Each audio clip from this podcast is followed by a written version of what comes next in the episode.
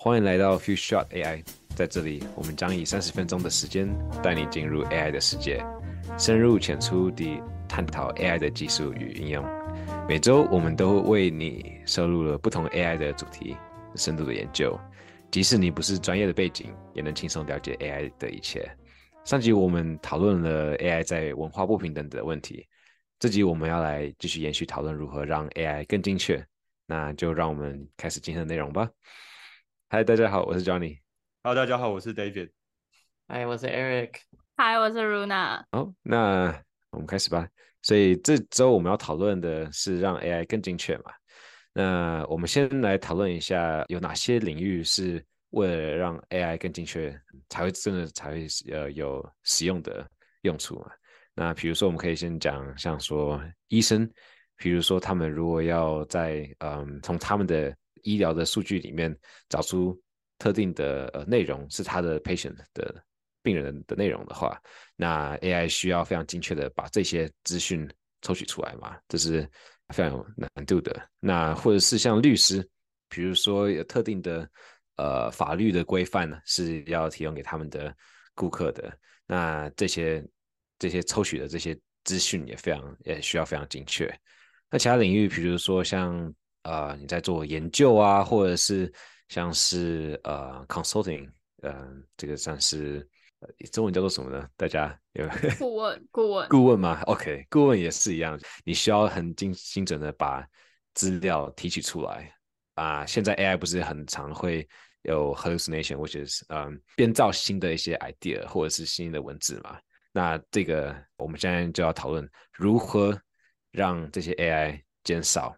这些编造出来的想法跟文字，其实我觉得不只是减少 hallucination 或是减少这种错误的答案。其实讲到 AI，讲到 AI 的部署或是应用在特定的领域，你要怎么做出比较克制化的 AI？其实这就跟我们今天要讲的主题都很有关系。这样，没错，对。那今天我们会主要讲一个呃，现在最常最多人在使用的一个方法，叫做 RAG（Retrieval Augmented）。Generation，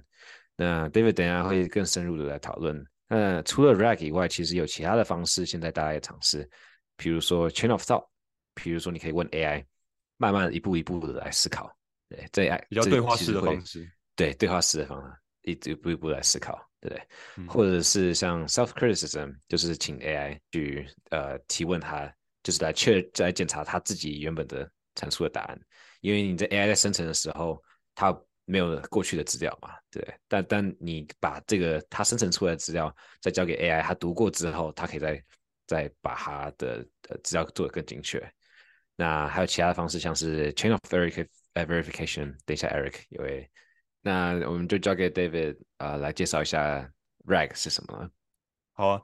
，RAG 它的全名其实是 Retrieval Augmented Generation，那中文上就是叫做检索检索增强式生成，其实就是说。你可以提供相对应的一些资讯来给语言模型，让它作为一些依据，然后来做生成。譬如说，你今天想要把 L O M，譬如说你想要把 G B T 用在你自己的公司里面，但 GPT 在训练的时候可能没有用到你公司里面的一些内部资料，那你就可以像是提供它一段你们公司的资料做参考一样，然后再请它做判断。我觉得这样其实它很很像是我们以前在没有这个词以前会用的一种算是写 prompt 的技巧，就像是你先提供上下文。提供很明确的上下文给他，然后当做是你 prompt 的一部分，然后再问你的那个问题、你的任务，然后请 GPT 去做生成这样子。只是他们现在把提供上下文这个步骤变成是一个系统化的东西，会有一个系统自动帮你提供上下文，让你不用特别去翻出一堆资料当做上下文，然后去问 GPT。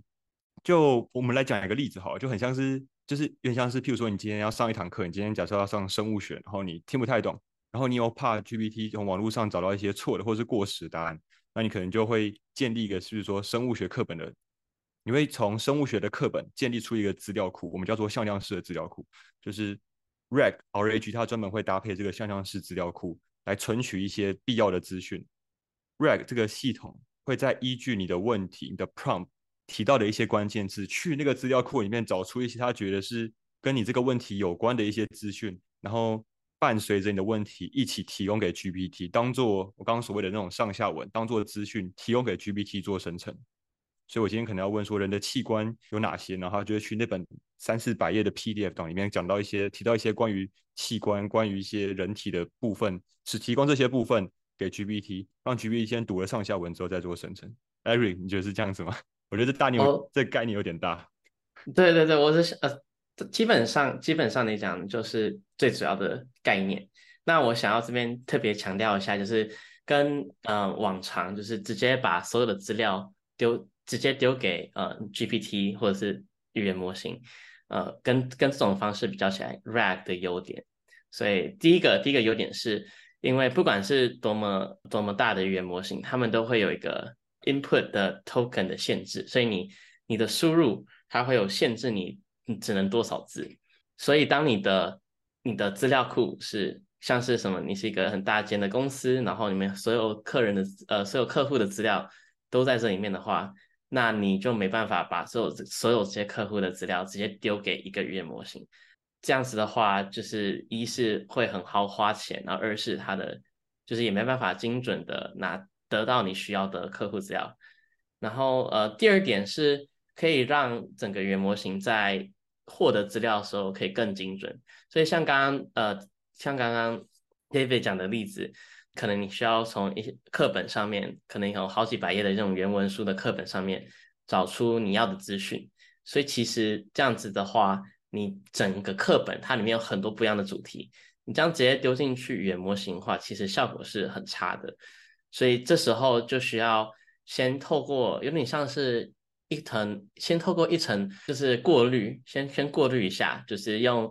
呃我们比较传统，我们现在叫传统，那以以前是就是呃在在 LM 还没出来的时候之前，在 NLP 是很常见的使用方式，就是叫呃一种偏数学这种内积的方式，就是大家想三角函数、内积那些东西，直接用数学方式计算语言呃。字字句跟字句之间的相关程度，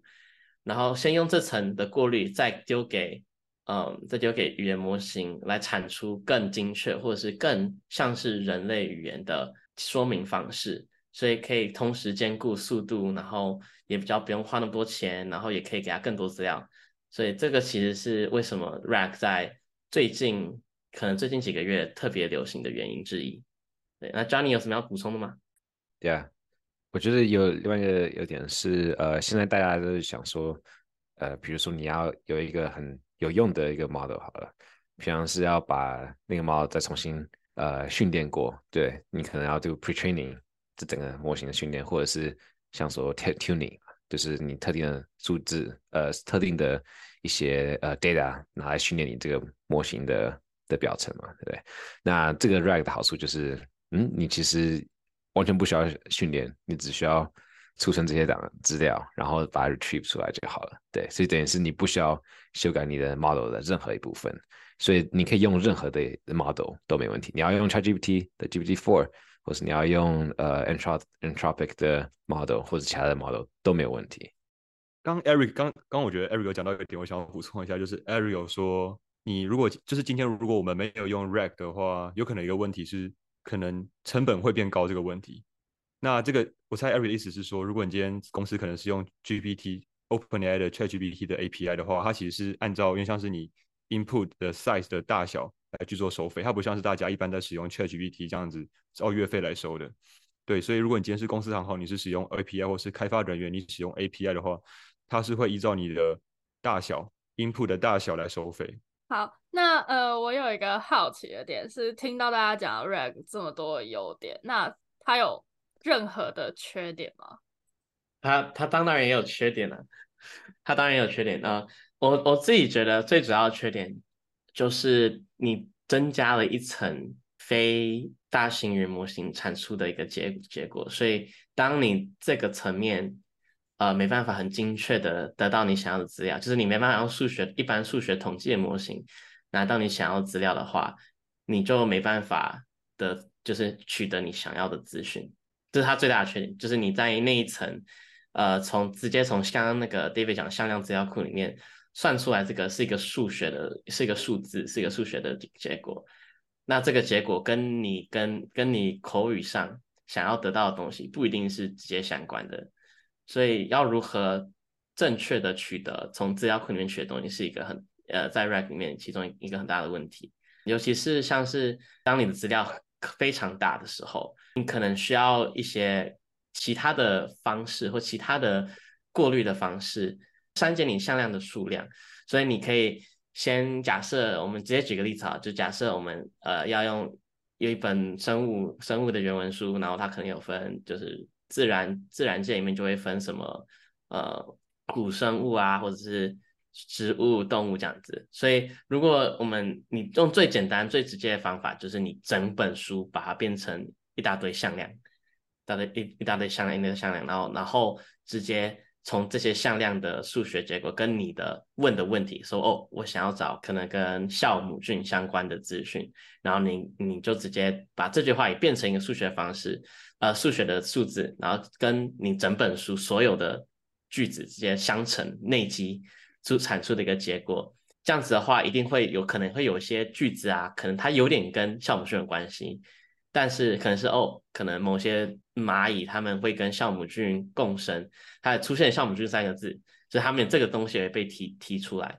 对，那我举这个例子好像不太好，因为刚好就是酵母菌跟蚂蚁可能还是有点关系，但是我想讲的就是，如果你可以直接用。整本书的分类方式可以哦，可以直接找哦，我要找植物里面的酵母菌，或者我要找那个细菌里面的酵母菌之类，你可以直接用这样的方式，就可以限缩一些一些杂讯，我们叫 noise，就叫杂讯，然后还会增加你就是最后使用 rag 的精确程度。我觉得我觉得 Eric 讲的的确很好，就是呃，的确就是那个资讯会损失这个这个部分，就是呃 information loss，对。在你在 compress，然后你在 retrieve 的时候，都会有这样的 information loss。那比如说，嗯呃，因为你如果说只只是用普通的像呃 prompt engineering，只是复制贴上你前面前前后句的话，那个非常容易嘛。那等等于是你多了这一层这种这种像像是压缩吗资料，然后再再提出资料，你一定会有这种损失。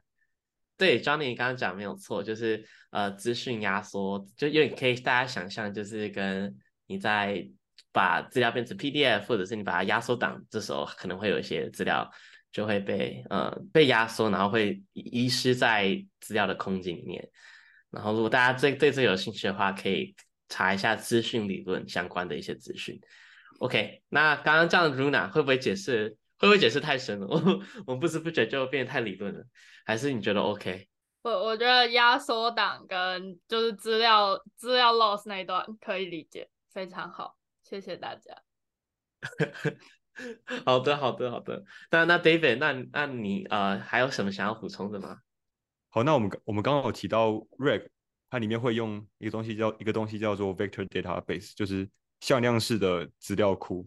那其实向量式的资料库它有个优点就是，嗯，大家可以想象向量式资料库在资料库里面，它是有点像是一个很抽象的存在，所以你在这个资料库里面，类似的概念会聚集在同一个角落。那这个时候，你今天问了一个问题，你今天问的生物课本里面的一个问题，大型的语言模型，它就会去这个资料库里面找到跟你问题比较类似的角落，然后去从那个角落的附近把那些资料全部抽出来，把那些资料读完以后，大概了解你的上下文，了解相关的资讯。然后再回答你的问题，所以就是为什么它会连接这个向量资料库这样子。那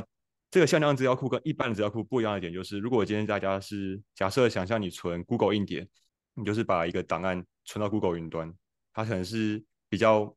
算是一个实体的存在。但是你今天把 data 存在向量式的资料库，它在资料库里面的存在是它会经过一个模型一个方式帮你压缩，帮你的把你的资料，把你把一段话压缩成一个向量。或是压缩成一种数学的矩阵，然后再放在这资料库里面。所以这个类在这个矩阵里，在这个资料库里面，类似的资料，他们会对那个矩阵有类似的性质，会放在这个资料库里面同一个小角落，他们就全部聚集在那边这样子。所以你就去那个地方拿出你要的资料，这种感觉。好，那像讲到这种向量式资料库，它其实就是就是刚刚讲到说大型语言模型，它会依照你的问题去这个资料库拿出类似的资料嘛。但其实，在 Rag or H Rag，它这种变形里面有其中有其有几种不同的拿资料的方式。譬如说，就有人会把这个向量式资料库换掉，然后用线上搜寻这种技巧去取代这个向量式资料库。所以，譬如说我今天问说一个关于生物的问题，他就不会再去那个资料库里面找课本里面提到是跟你问题相关的资料，他就会去假设可以说你去帮你去 Google，然后看他 Google 到的结果是什么，然后去读那些 Google 的结果当做上下文，然后再回过来回答你的问题。那这样他也其实也可以了解到你想问的那些问题的上下文这样子。那也正是因为他有办法，可能是连接即时的 Google 搜寻，或是连接一个即时的资料库。那原本只训练到二零二一年底，是二零二一年底吧？ChatGPT 这种比较不不那么及时的 ChatGPT，比较不那么及时的语言模型，也可以因为这种方式变得及时，变得了解到今天或是昨天发生了什么事情，就可以问到一些很及时的资讯。这样子。好的，我这边想要举个例，就是最近大家嗯。不知道有没有听过有一个新的搜索引擎叫做 Perplexity 打 AI，然后他最近很有名，因为他的他就是用像 RAG 的方式及时搜寻，嗯，及时搜寻网络上资料库。但他们比较特别是，他们其实在呃在获得这些资料之前，他们已经把网他们一直都在网络上搜集资料，一直都在我们叫 index，就是把网络上这些资料把它。像是编码化，就是你可以说哦，这是一，这是二，这是三，这是四。所以当你你需要什么样的资料的话，它其实就是直接跟我们刚刚讲那个向量资料库连接，所以它可以同时很快的搜寻资料，然后取得资料，然后直接给语言模型，然后再产出你要的结果。所以呃，甚至是很多论文都会用这个搜寻权当做就是参考的指标。然后来看他们新的技术到底有没有比旧的技术还好，它就是用，这就是其中用 RAG 的一个呃方式。刚刚讲到那个新创 Perplexity，其实他们的 CEO 以前就是 OpenAI 的研究人员，对他其实也是从 OpenAI 离开之后就出来自己做这个 Perplexity。但 Eric，你觉得 Perplexity 真的比较好用吗？应该说你觉得它有比较就比较厉害吗？呃，我觉得要看跟什么比吧，我觉得。呃，如果你当你是要一个很很 specific 就是一个问题的话，然后你想要获得更多知识，尤其是像是在学习东西的时候，我觉得会蛮方便的。因为他们现在有个新的功能，就是你在问一个问题之后，你可以它你可以就是 follow up，你可以加加上追追问两三个问题，然后它会根据你懂的东西，然后追问东西再产出一个新的结果。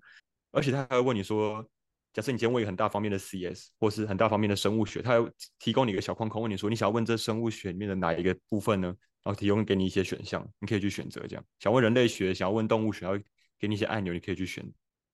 呃，而且我觉得有一个好处是，呃，因为因为是它是用 RAG 嘛，所以它可以给那个 citations。citation 中文是，呃，大家帮忙一下。等一下，没有人知道 citation 是中文是什么？OK，资料来源，资料来源，资料来源，没错，没错，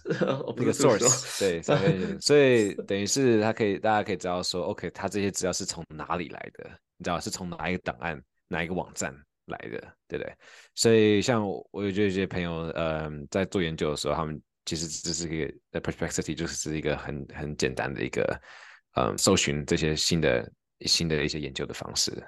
，Yeah。而且另外一个也很有趣的，我觉得是 Perplexity，它没有自己的 model，它没有 train 自己的 model，它其实是用 OpenAI 的 ChatGPT，好像是 GPT 3.5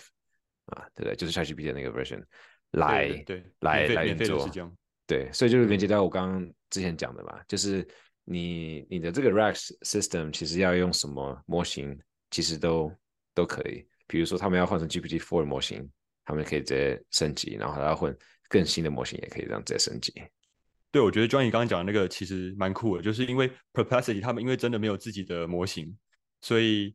就是可以让大家看到说，一个公司你今天没有那么大的资本，但是你一样可以围绕着 OpenAI 或围绕着大型语言模型之间相关的技术，然后去做一些发展。我觉得这也会是未来的一个趋势，就是你怎么用相关的技术，用周边的技术来补足大型语言模型的不足，这样也可以克服一些你没有资本这种先天上的一些问题。好，那呃，所以刚刚讲到了 RAG 嘛，那那我觉得希望大家也比较清楚说 RAG 到底嗯呃是怎么运作的嘛。对，我们刚刚讲到说，呃，有如何提升 AI 的精确度嘛？那有像 Chain of Thoughts，呃，除了 RAG 以外，有 Chain of Thoughts，有 Self Criticism，也有 Chain of Verification。那我们也可以就是一个一个大概大略的、粗略的来解释一下给大家听。那比如说 Chain of Thoughts 的话，Yeah，Eric，你要不要解释一下它是怎么运作的呢？哦，可以，没问题。因为可以这样想，就是我们一直讲，就是这些大型模型，它是一个黑盒子嘛，所以其实你不知道，呃，它产出来的结果，呃，到底跟你原文你把它输入进去的资料有什么样的相关性。所以其实当时研究者在呃研究这些东西的时候，很多都是都碰巧碰巧发现了一些。一些语句可以解锁一些黑盒子的功能，就是可以一些语句，然后它就可以大幅的增加它的呃精确度或者是它的呃效率之类的。所以其中一个呃，在去年五月的时候，有两位，我觉得两个团队他们都在同时发现呃这个系统叫 Chain of Thoughts，然后呃简单来讲就是。当你在跟这模型对话的时候，你要要求它一步一步的介绍。所以说，呃，让我们深呼吸，一步一步的来呃介绍某件事情。然后很神奇的是，你你这样子跟他讲的时候，他的正确率会大幅的提升，好像至少有十个十个 percent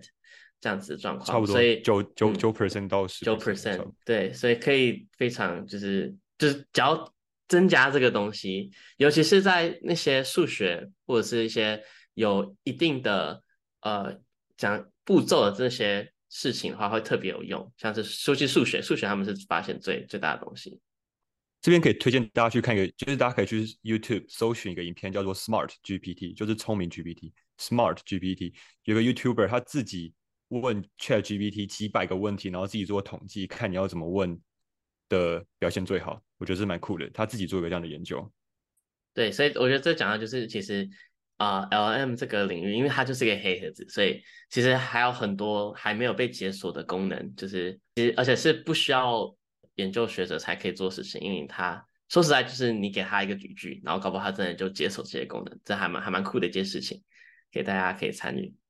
嗯，就跟有点像人一样，因为。这些 L M 其实就是要模仿我们人是怎么讲话的，或是思考的啊，对，所以很有趣。我们也用语言来来来思考，那这些 L M 也是使用，也需要用这些语言来思考，对。那另外一个我觉得蛮有蛮有效的，也是 Self Critic。那这个这个这个呃应用方式提升的它的精确度，呃，好像二三十趴。我之前看那个 paper 然后讲的时候，二三十趴，Yeah。大家有没有呃，Yeah，David Eric，你有没有有没有想要分享一下 Self Critic 是怎么运作的？二三十趴其实蛮夸张的，我不知道他这么厉害。但呃，我知道的 Self Critic 其实就是大家在用 Chat GPT 的时候，应该会有一个感觉，就是其实你没有提供 Chat GPT 什么新的资讯，就只是直问他一下，他就跟你说抱歉抱歉，然后再跟你讲个对的答案。所以 Self Criticism 它其实就是想要做类似的事情，这样就是。